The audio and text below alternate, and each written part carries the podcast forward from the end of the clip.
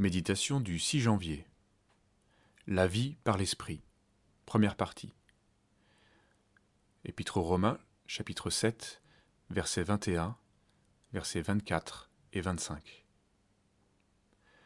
Je trouve donc cette loi pour moi qui veut faire le bien. Le mal est présent à côté de moi. Malheureux que je suis.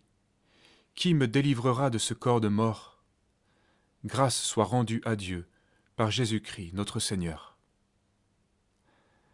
Le passage de Romains 7 et 8 pose un enseignement vital pour l'enfant de Dieu. Nous pouvons l'avoir compris, et pourtant il faut le comprendre encore, et y revenir chaque jour, en vivre. Ici se trouve le chemin de la vie de l'esprit. Ce chemin commence par un aveu triste, mais nécessaire. La sollicitation du mal trouve un écho même chez l'homme de bonne volonté.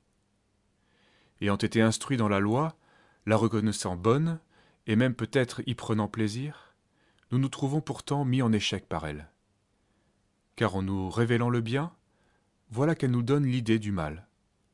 D'ailleurs, plus elle nous dit ce qu'il faut faire, plus nous voyons en nous se dresser une violence contre ce bien et une envie de faire le mal.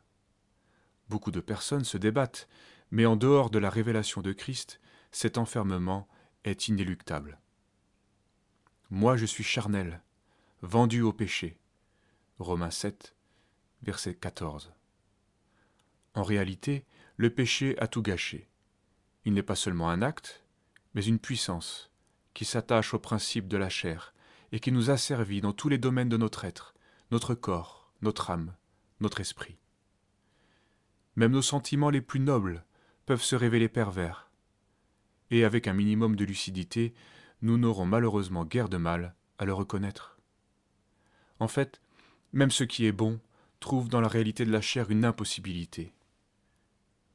Ce que je dis, frère, c'est que la chair et le sang ne peuvent hériter le royaume de Dieu, et que la corruption n'hérite pas l'incorruptibilité.